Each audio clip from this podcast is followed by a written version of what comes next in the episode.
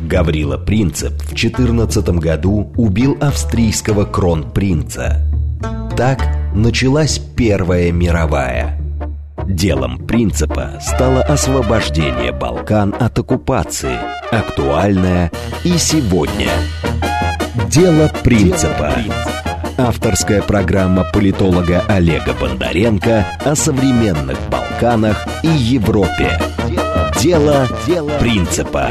Программа предназначена для лиц старше 16 лет. Здравствуйте, дорогие друзья, с вами я, Олег Бондаренко, это программа «Дело принципа», совместный продукт радиостанции «Говорит Москва» и портала balkanist.ru. А сейчас, когда происходит очередная какая-то политическая эскалация а, все сильнее и сильнее а, и в Европе, и, конечно же, связанная с Украиной, и, опять же, связанная с Балканами, потому что вчера а, стало известно, вчера вечером стало известно, что Косово таки подало заявку, или подало, подало, прошу прощения, заявку о вступлении в Совет Европы, и вполне возможно Косово станет членом Совета Европы, и Совета Европы вышла Россия, а, и, возможно, Косово вступит в Совет Европы. Вот такая вот интересная получается ситуация. А, конечно, это большой вызов будет для Сербии. Сербия на завтра собирает Совет национальной безопасности. Но сегодня мы будем говорить вообще о другом. Не об этом. Я просто так проанонсировал, чтобы вы знали. Сегодня мы будем говорить, а, легко ли выучить сербский язык русским. Легко ли дается русский сербам. И сегодня эту интересную, животрепещущую для многих тему будем обсуждать с переводчиком-синхронистом, доцентом кафедры общего и русского языкознания Государственного института русского языка имени Александра Сергеевича Пушкина Александрой Матрусовой. Александра, здравствуйте. Здравствуйте, Олег. А, напоминаю, что у нас работает смс-портал для ваших сообщений по номеру плюс семь девять два пять четыре восьмерки девяносто четыре восемь. Телеграмм для сообщений говорит МСК-бот. Во второй части программы будем принимать ваши звонки по телефону восемь четыре девять пять семь три семь три девяносто четыре восемь.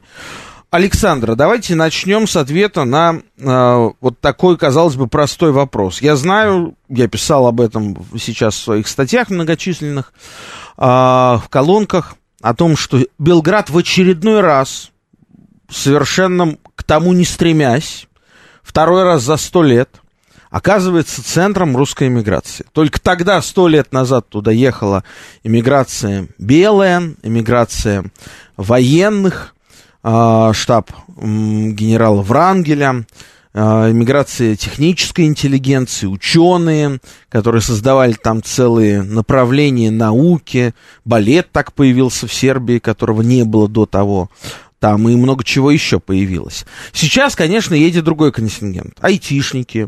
Ну, то есть, кроме шуток, за последние пару месяцев в Белград приехало по разным подсчетам, ну, где-то уже порядка 25-30 тысяч наших соотечественников. Это по самым скромным оценкам, которые до того никогда ни разу, может быть, не бывали э, не только в Сербии, но и даже на Балканах, не представляли, где это места находятся, кто эти соотечественники. Это, прежде всего, айтишники, люди свободных профессий, как это раньше называлось, да, а, там и журналисты, и, значит, художники, там различные арт-дилеры, но прежде всего айтишники. Microsoft целиком взял и перевез свой офис в Белград, не спрося никого, хочет ли он в Белград, если что. Получилась такая э, добровольно м- вынужденная иммиграция.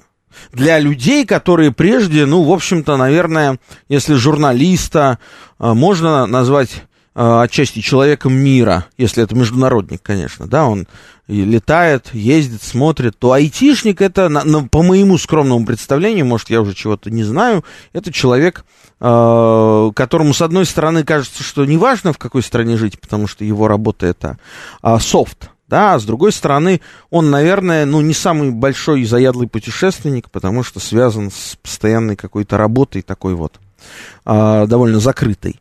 И вот сейчас эти люди оказались кто-то по своей воле, а кто-то, может быть, не вполне по своей воле в Сербии. И они столкнулись, может быть, кто-то, вы здесь знаете лучше это меня, надеюсь, сейчас перехватите эту, э, этот э, мой монолог, и у нас начнется с вами диалог. Э, кто, зачем и с какой мотивацией едет в Сербию, и что чувствует, когда сталкивается с этим очень похожим и очень, на самом деле, не похожим языком. Хорошо, я подхвачу этот монолог с удовольствием. Действительно, очень много людей переехало в Белград. Вы забыли упомянуть, Олег, очень важный момент. Взлетели цены на квартиры да, чуть ли не в да, два раза. Да. А, наши братья-славяне решили воспользоваться этой ситуацией. Но об этом мы не будем, наверное, говорить. Мы будем говорить, конечно, о языке. Есть люди, которые переехали в Сербию по зову сердца, потому что они там когда-то бывали, им понравилось, им показалось, что это то место, где будет хорошо. Есть люди, которые переехали, в общем-то, довольно вынужденно, и сейчас они срочно решают проблему, в первую очередь, изучения языка, потому что, как это ни странно, сербы далеко не все говорят хорошо и свободно по-английски. А в айтишных компаниях это, конечно, проблема наименьшая, потому что айтишники, в принципе, говорят неплохо и понимают неплохо. А вот все остальные, конечно, сталкиваются с тем, что они попали в странную страну, потому что, как минимум, там два алфавита на улицах, и ты должен еще понять и дешифровать, на каком алфавите то или иное сообщение, то или иное название магазина написано. Для наших уважаемых слушателей я поясню, что в сербском языке используется равноправно кириллица, как в русском языке пара-тройка символов отличается, и латиница. Но э, что нам легко, мы можем всегда помнить золотое правило сербского языка, говоришь как пишешь, пишешь как говоришь. И все бы было бы ничего, если... Спасибо Вуку Караджичу. Да, спасибо. правило, ну, да? на самом деле, конечно, спасибо предшественнику Вука Караджичу, но, опять же, мы не будем сейчас копать эти лингвистические изыски. А, но дело в том, что а, человек попадает в среду, где вот там написано название магазина, пойди и пойми, оно на латинице написано или на кириллице, если все буквы совпадают. Это одна проблема, с которой люди сталкиваются, и ее, конечно, нужно решать. Нужно учить этот странный язык.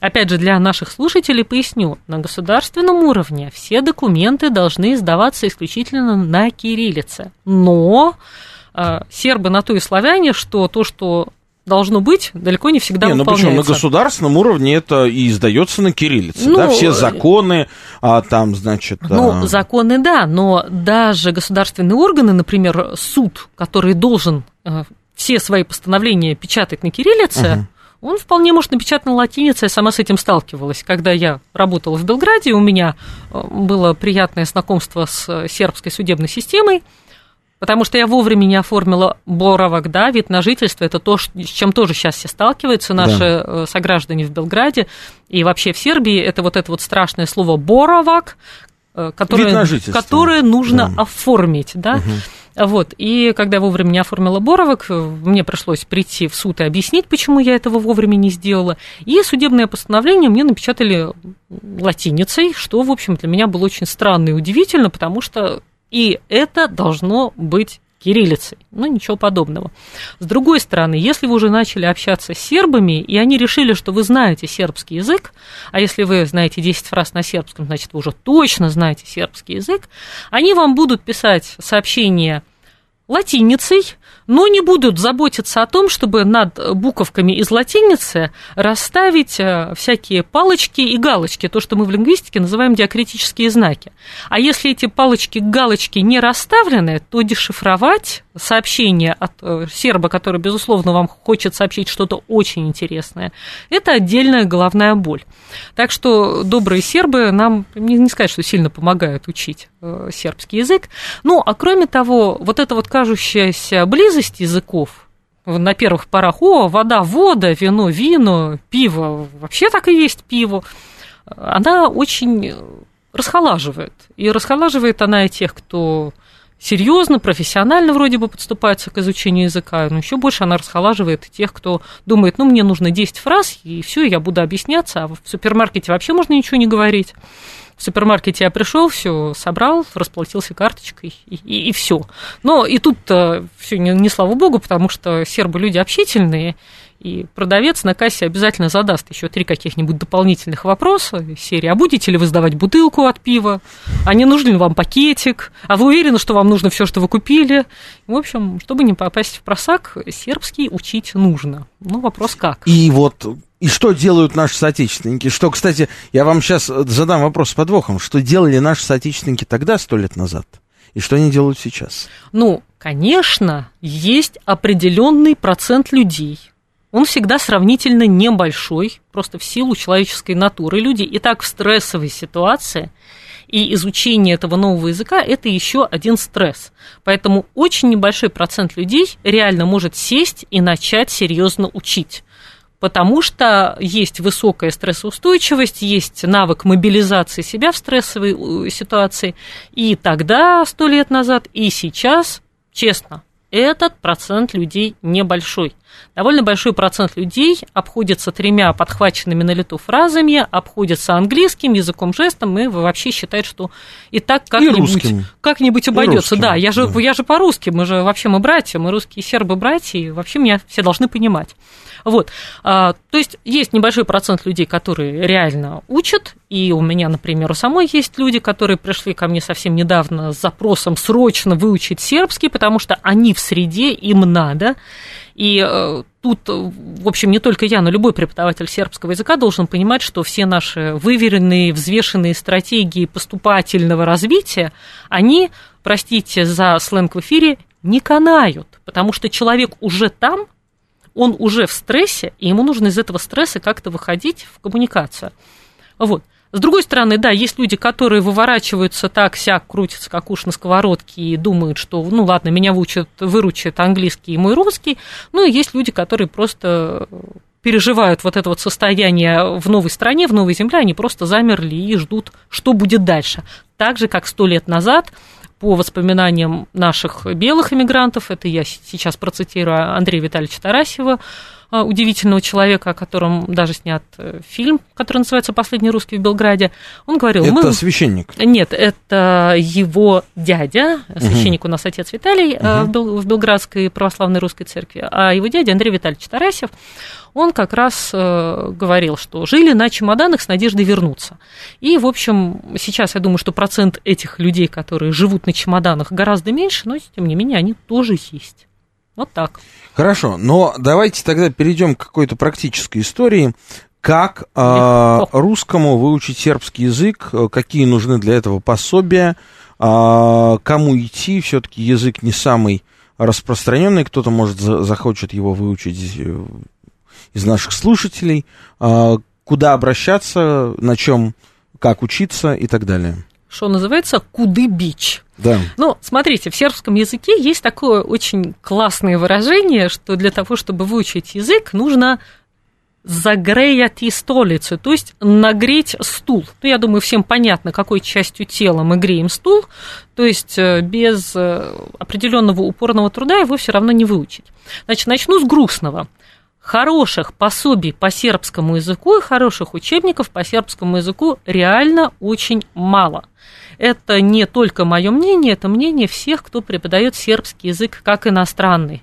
Вплоть до того, что недавно я подумала, что, может быть, я чего-то не знаю, и пошла опрашивать всех знакомых, которые преподают сербский, а нет ли того-то вот то, что мне нужно. Нет, сказали мне, ты все знаешь, ничего нету. Поэтому первая проблема – это не нужно удивляться, если ваш преподаватель начинает комбинировать информацию из одного учебника, второго учебника, третьего, а, притаскивает вам или открывает в экране зума какие-то листочки, потому что для русских, э, вообще для русских следовало бы писать отдельные учебники, потому что, как э, сербы предложили, э, многоуважаемый профессор уже покойный Боголюб Станкович предложил концепцию изучения русского как инославянского, точно так же и сербский должен изучаться как инославянский. Мы понимаем грамматическую структуру сербского языка, в отличие от большинства иностранцев, которые приходят с романо-германским бэкграундом, им, конечно, все это трудно понять. Поэтому, а для русских есть, э, ну, дай бог, по пальцам обеих их рук пересчитать учебники и пособия, которые можно использовать. Дальше, конечно, э, в идеале ваш преподаватель должен э, быть преподавателем сербского языка как иностранного, потому что есть очень много носителей языка, которые думают, что они могут преподавать язык просто потому, что они на нем говорят. И, конечно, с этим человеком вы можете поболтать, он может исправить ваши ошибки, но он абсолютно не сможет э, разрешить миллион грамматических вопросов, которые у вас возникнут. А возникнут они непременно, потому что языки похожи, и эта похожесть будет сбивать. Куда идти, да, куда бить? Есть э, много хороших и неплохих э, языковых школ, есть языковая школа «Разговор», «Балканика», э, «Живой сербский», то есть есть куда пойти, что поискать в интернете. Другое дело, что сейчас резко возрос спрос, предложение пропорционально пока не возросло. Поэтому э, для человека, который уже находится в среде, я бы рекомендовала и потихонечку двигаться самому, то есть брать э, любое русское пособие, по сербскому языку вдумчиво, медленно читать и распознавать в окружающей среде то, что есть. Ну, ну а все-таки давайте какие-то мы назовем с вами э, пособия Легко. Давайте. Легко. Есть э, учебник «Сербский язык для начинающих», э, в котором первый автор стоит Драгона Дракулич Прима. Чем этот учебник хорош? Много лексики, которые используются в повседневной жизни, сразу с первых страниц. Чем он плох? Сложные грамматические объяснения, которые написаны для филологов, потому что если вы не знаете, что такое полотализация, вам, конечно, будет трудно его читать.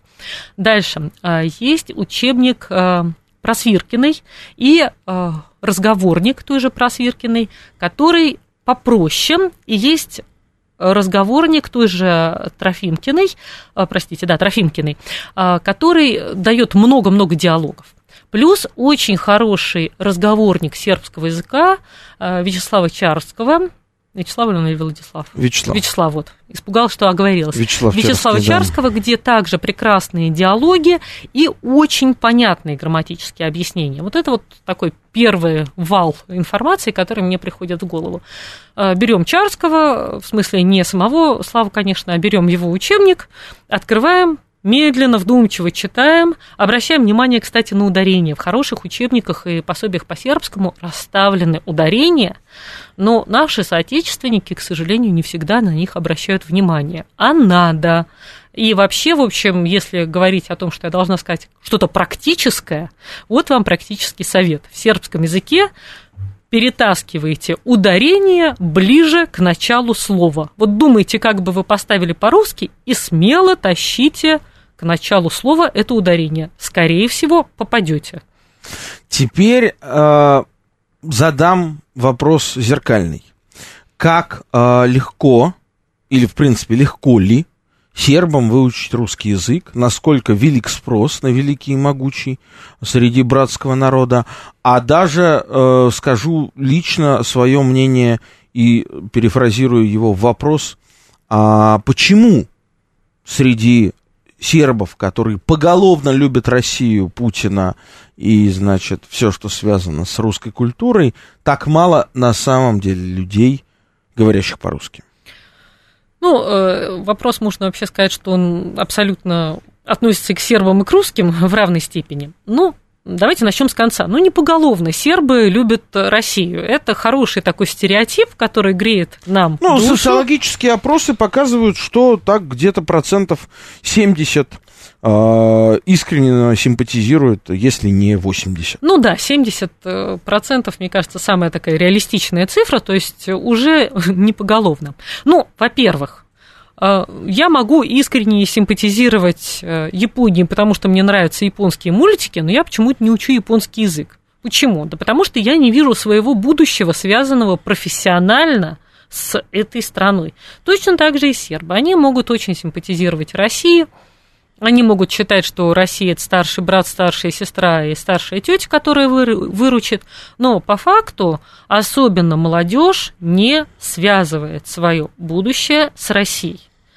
Скорее связывает свое будущее с окружающими странами Евросоюза, где как представляется сербской молодежи, и зарплаты получше, и условия жизни получше, и вообще туда можно даже переехать и там жить. Ну, а с другой стороны, позволю вам проопонировать, а, какой большой процент людей, в общем-то, занят а, и по сей день занят в различных около российских проектах Сербии. Это касается и нефтяной индустрии Сербии, главной компании страны, которая принадлежит «Газпром нефти».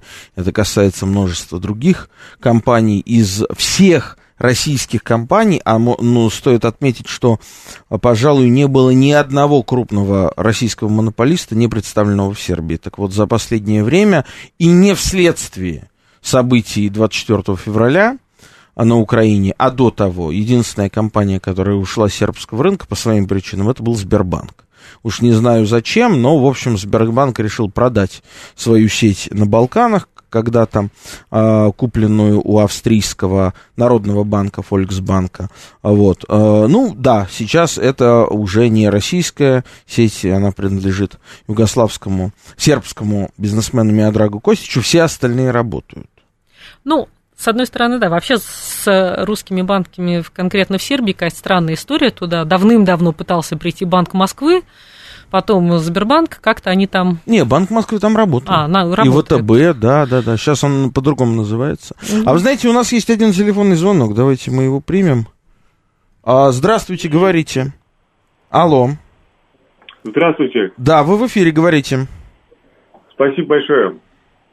По поводу, значит, а, того, что Финляндия а, это самое, и Швеция вступила, ну, хотят вступить в НАТО, я считаю так. Подождите, вы сейчас куда звоните? Причем здесь а, Финляндия и Швеция? Мы сейчас обсуждаем с профессором легко ли учить э, э, сербский язык. А, извините, это, это, это говорит Москва? Да, это говорит Москва, но мы не про Финляндию и Швецию а, говорим. простите, пожалуйста, извините. Да, ничего, Ладно. ничего. Да, ну вот так вот люди звонят из предыдущих программ, но все равно все равно звоните, все, всем будем рады. А, кстати, напоминаю, работает, да, телефон прямого эфира 8495-7373-94-8. А, СМС-портал для сообщений ваших плюс семь девять два пять четыре восьмерки девяносто четыре восемь. Телеграмм для сообщений говорит МСК-бот. А, Мы продолжаем вернемся. говорить, почему, да. почему сербы... сербы не учат русский язык. Ну, хорошо, давайте так. Есть, как всегда, некий процент сербов, которые русский язык учат. Но, во-первых, в сербских школах русский язык не может быть выбран как первый иностранный язык. И это, наверное, причина номер один. В сербских школах в какой-то момент э, далеко не радужный э, русский язык просто стали вытеснять, вытеснять э, языки более перспективных, видимо, для переезда работодателей регионов, английский, французский, немецкий.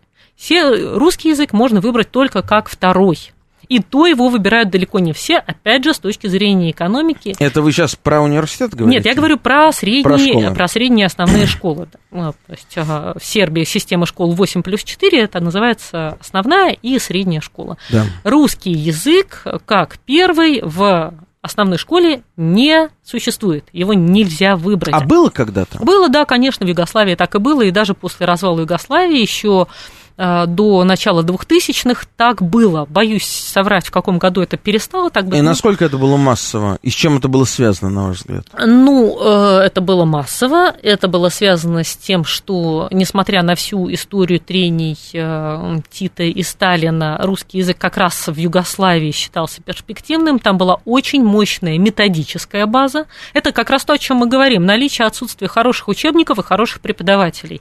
Благодаря нашей миграции там там была мощнейшая э, группа людей, которые знали, как преподавать русский язык, как писать хорошие учебники.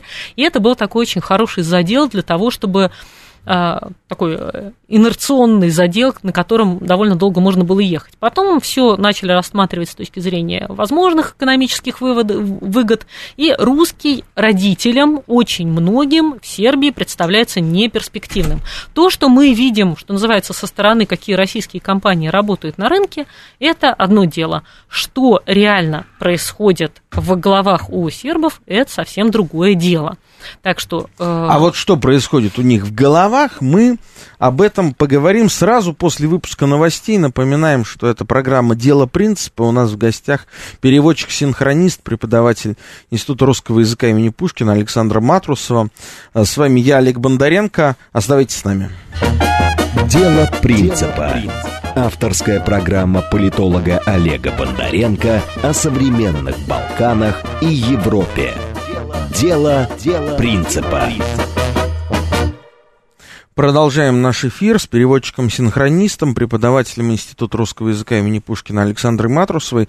Остановились мы на теме значения языка а, и культуры, в принципе, в, вот, э, в репутации, в создании репутации страны за границей, в поддержании а, на высоком уровне международных отношений. На примере, конечно, России и Сербии в советское время, как и везде в Восточной Европе, русский язык был фактически обязательным, был первым языком, который преподавался в школах, я так понимаю, чуть ли не с первого класса, да, со второго.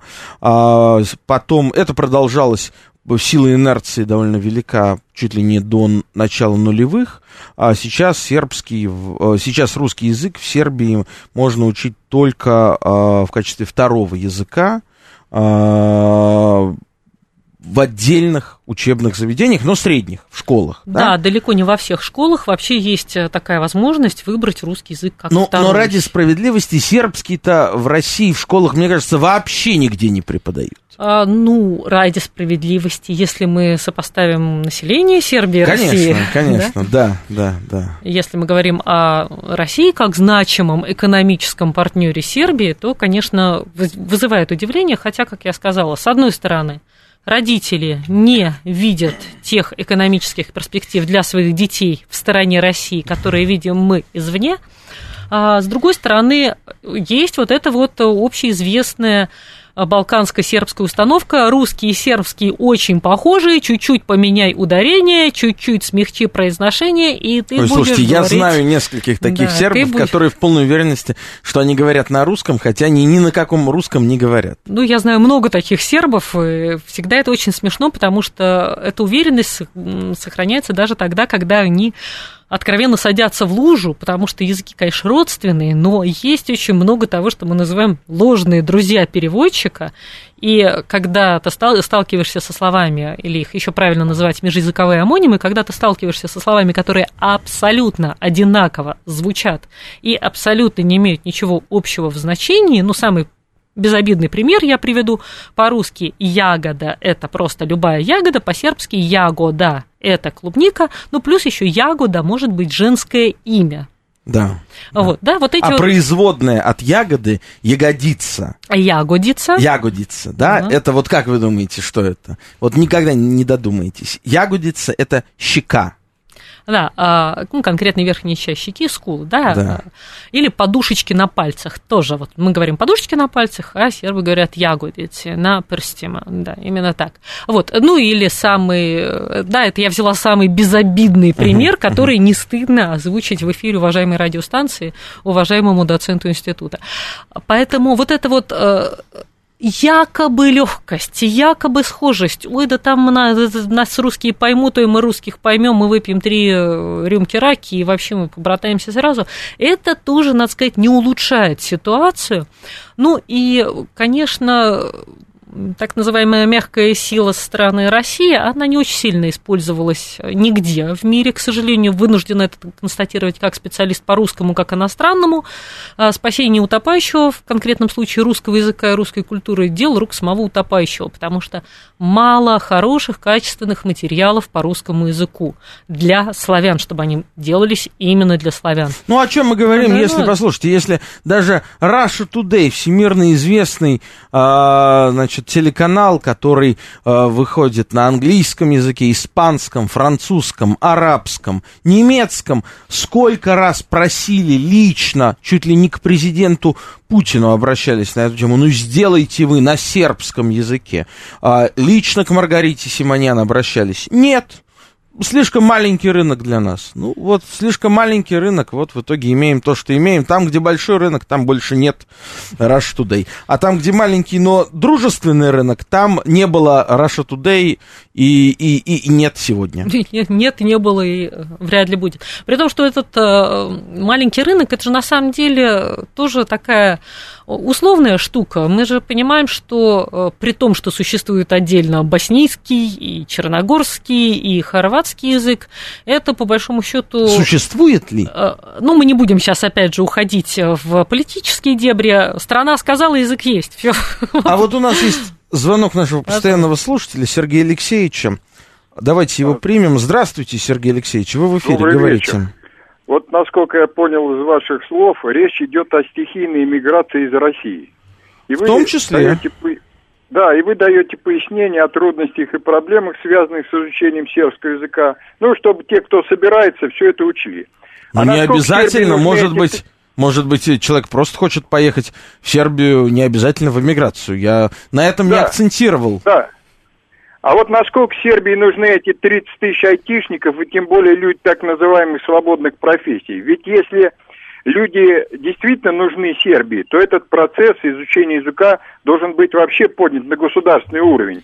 То есть и к нам обратно. То есть если есть у нас обоюдный интерес, то тут рынок-то он мало что играет. Тут интерес-то уже должен быть другой. Например, есть же ускоренное изучение в соответствующих учреждениях языков, любых, и английских, и там, и сербского, и какого хотите. То есть в чем тут интерес России и Сербии? Вот нужны эти айтишники или нет? А, Сергей Алексеевич, если позволите, я вначале дам нашей гости возможность ответить, а потом тоже бы с удовольствием вам ответил. Ясно. Э, Здравствуйте. Э, Хороший у вас вопрос возник, но я хочу сакцентироваться в вашем вопросе на одном его аспекте, на государственном уровне. На государственном уровне э, в Российской Федерации хорошо известно, что у нас существует проблема, например, мигрантов. Но почему-то на государственном уровне никто не, подним- не поднимает этот вопрос и не поднимает и не создает программу инкультурации хотя бы детей мигрантов, при том, что у России по сравнению с, сербов, с сербами возможностей гораздо больше. Да? Проблема инкультурации, проблема обучения детей мигрантов русскому языку, она остается нерешенной. Ну чего же уж ждать от сербов, которых, простите, гораздо меньше, чем русских. Это, опять же, спасение утопающих – дело ру- рук самих утопающих. Нет этих государственных программ ни в России, ни в Сербии, хотя они должны были бы быть, но их просто нет. А и Ну, я- если позволите, я хотел бы тоже вам ответить. В данном смысле мы не говорим об интересе государства. Мы говорим о том, что так сложилось, что люди уехали. Люди не спрашивают государства, и люди не нуждаются во мнении государства, а, хочет чего-то государство или не хочет. Люди, слава богу, имеют право на свободное передвижение, и вот свободно переместились в Сербию. Сербия им не запретила, э, и как бы и вот они там, да, это наши с вами соотечественники, они там оказываются. Неважно в данном случае, какие у них взгляды там и так далее. Это в любом случае уже стал фактор культуры и фактор присутствия. Вот, собственно, и все. У нас есть еще один телефонный звонок. Здравствуйте, здравствуйте, вы в эфире, говорите. Добрый вечер. Э, Вы знаете, я, если правильно понимаю, Сербия, в общем-то, это небольшая экономика. И страна небольшая, и экономика небольшая. Значит, скажите, пожалуйста, э, правительство Сербии, оно каким-то образом ориентировано, э, какой режим благоприятствования есть для претендентов на гражданство из различных стран?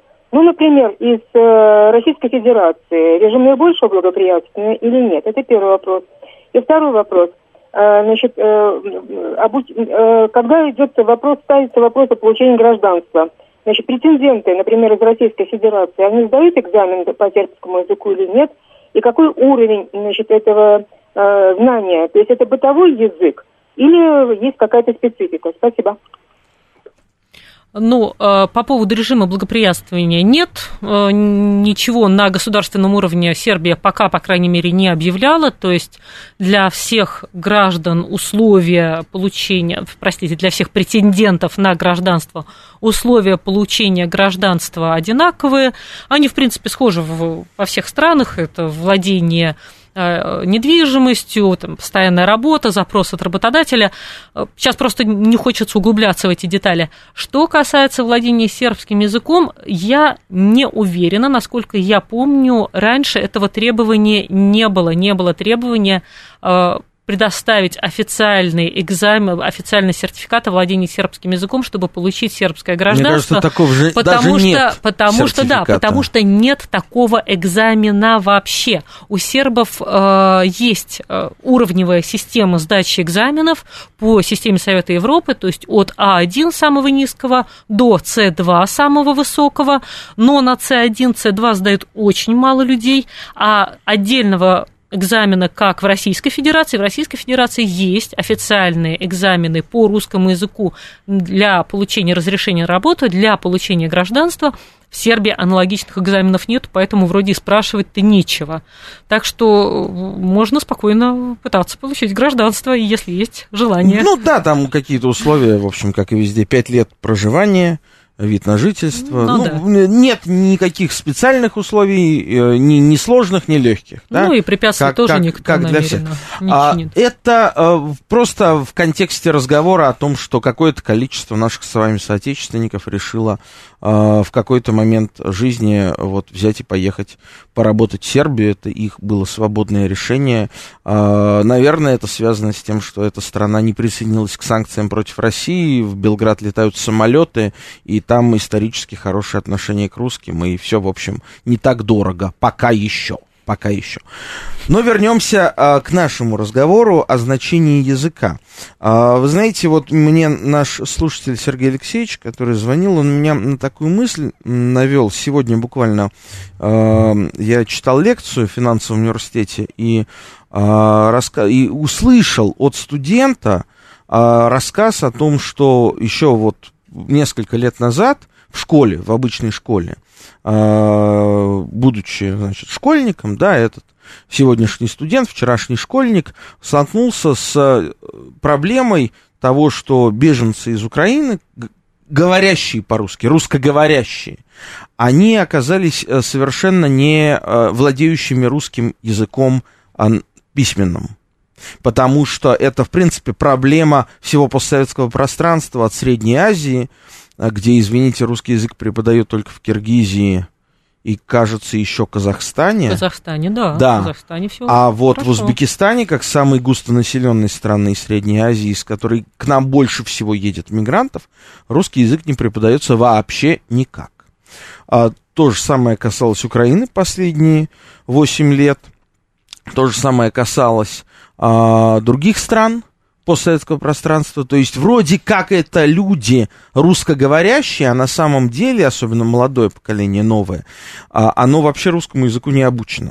Ну, эта проблема э, вообще очень широкая. Вы сейчас задали, знаете, такой э, другой совершенно вектор разговора, потому что это проблема билингвизма, билингвизма в широком смысле, владение двумя языковыми Но билингвизм-то разный бывает. Да, в Европе том, поэтому, это... поэтому я и говорю, что это билингвизм в широком смысле, потому что э, люди, которые приезжают из Украины или с Украины, э, как вам больше нравится, они могут очень хорошо, свободно, прекрасно говорить по-русски. Они могут хорошо воспринимать русские шутки, потому что у них русский язык будет, условно говоря, языком семейного общения, но при этом обучение в школе идет на украинском языке, и, соответственно, письменный язык у них приоритет украинский язык, потому что это государственный язык.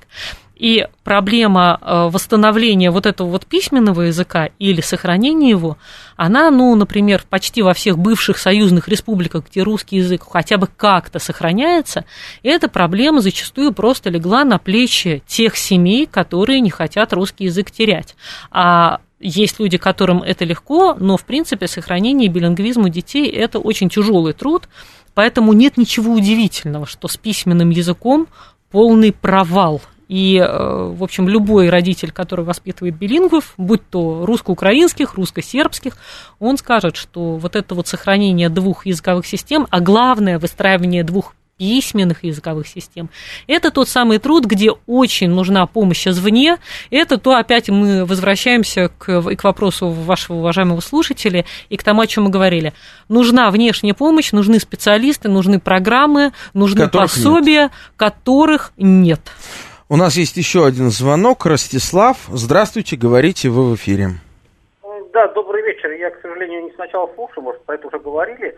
Меня вопрос. Интересно, если в сербском языке непонятные для не серба сленговые выражения со скрытым смыслом? Мы вот в американском чате э, ведущим вспоминали как-то российского крота Олдвича Эймса, и лет 10 назад ФБР заподозрило, что на свидании его сын что-то на американском английском говорил со скрытым смыслом, вроде «Привет от Ясеневских». Вот это там заподозрили в Алентауне, Пенсильвании. Вот скажите, а вот в сербском языке есть вот э, сленговые выражения, которые вот иностранец, он учит язык, он не может их не понять, как бы, не может их понять. Вот такие выражения. Замечательный вопрос, спасибо. Конечно, в любом языке, абсолютно в любом языке есть сленг, и э, этот сленг э, стремительно меняющийся, поэтому, находясь вне среды, за ним довольно трудно уследить, и иностранец, который не изучает конкретно, целенаправленно вот эти сленговые выражения, может очень многое не понять и не поймет, почему сербы, извините, ржут, когда он вроде бы понял все слова, но общий смысл не понял. Во всех языках абсолютно это применимо не только к сербским. К сербскому, как лингвист, могу сказать, сленг – это обязательная часть любого языка. Она очень классная, она очень интересная, она быстро меняющаяся, и это, безусловно, такой шифр. А, более того, если даже говорить о э, самом э, центре Сербии, о Белграде, а, пригород или отдельный город, который называется Земун, находится непос... на стыке непосредственно ну, с Белградом. Белграда. Да? Ну, самые, сами земунцы считают, что Земун это ну, отдельная хорошо, вселенная, поэтому... Это часть Белграда. Да, это, это часть Белграда, но поскольку земунцы считают, что это отдельная вселенная, угу. у них есть свой земунский сленг. Серьезно? Да, да. И а, скажите что-нибудь по-земунски. Ну, а, фишка земунского сленга в том, что это чаще всего переставление слогов. Если ты знаешь, ты разберешь. Ага. Если ты не знаешь, то ты не поймешь, что нужно просто переставить, переставить э, слоги. Да? Там, кто земунцы это, и ван Это вот чтобы вы понимали, дорогие мои радиослушатели, это все равно, что был бы у нас в Москве какой-нибудь особый замоскворецкий, замоскворецкий акцент. Вот мы сейчас в студии находимся в Замоскворечье, да? Вот э, Земун это такое за, за, за Дунай, э, как сказать, за, за, в общем, вы меня поняли, да? Э, за Дунаем, Запорожец за Дунаем. Вот. А, а вот если бы был такой особый замоскворецкий акцент. А, ну хорошо. А, действительно, множество есть отдельных акцентов, э, диалектов а, и так далее. В сербском есть знаменитая ековица, а, которая, ну, одно слово молоко, да, на сербском. На сербском сербском это будет млеко, твердо, жестко через «э».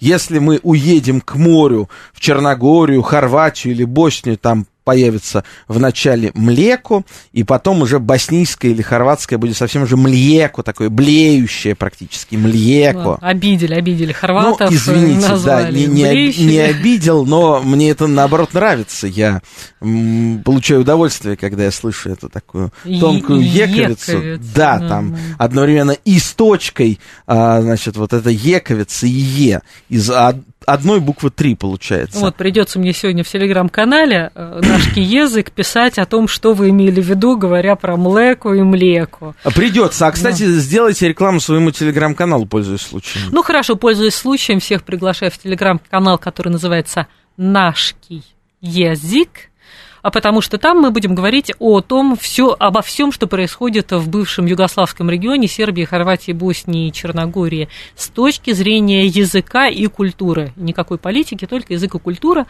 И ну, как... а если хотите услышать немножко о сербской а, политике и культуре, то а, заходите в телеграм-канал Балканист, Балканист 2019, и, и будет вам счастье.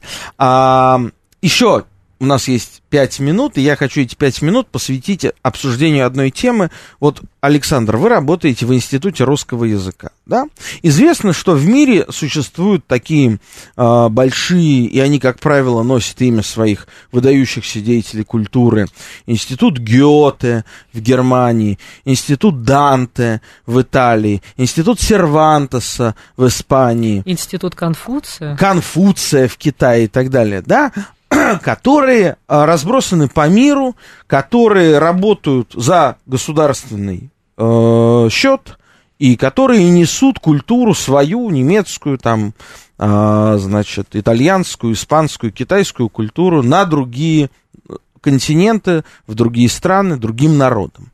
У нас, по идее, как этим должен был бы заниматься ваш институт Александра Пушкина.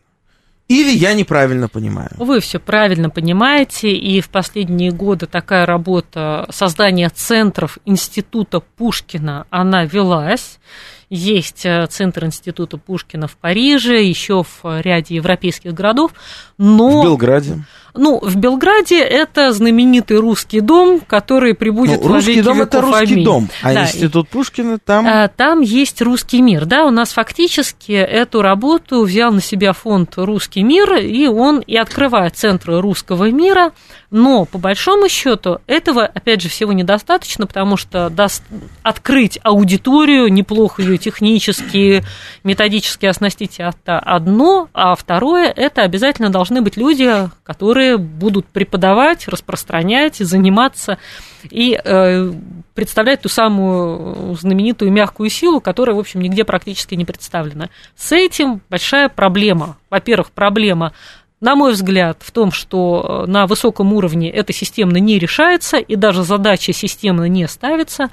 А, те задачи, которые ставятся, имеют своими измерителями какие-то совершенно э, странные вещи из серии «Сколько человек сдает сертификационные экзамены».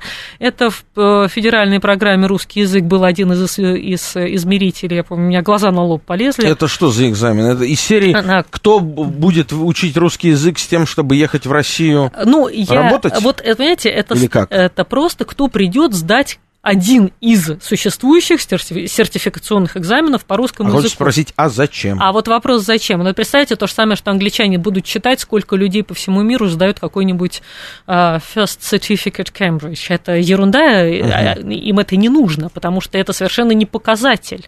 А, это, это одна, один ну, момент, это одна проблема. Да, это абсолютно, абсолютно, да, абсолютный формализм. С другой стороны, недостаток кадров, потому что а, кадры-то должны ехать подготовленные с точки зрения языка в том числе, люди должны... То есть преподаватели русского преподаватели языка как иностранного. русского языка как иностранного должны все-таки минимально владеть приезжая в страну, языком страны, потому что Конечно. преподавание, сейчас я скажу то, что ни с чем не согласятся далеко не все мои коллеги РКИшники, но преподавание должно вестись национально ориентированно, национально специфично, если мы преподаем вне языковой среды. В языковой среде, когда наши студенты уже здесь, в России, национальная специфичность, национальная ориентированность уже не так важна.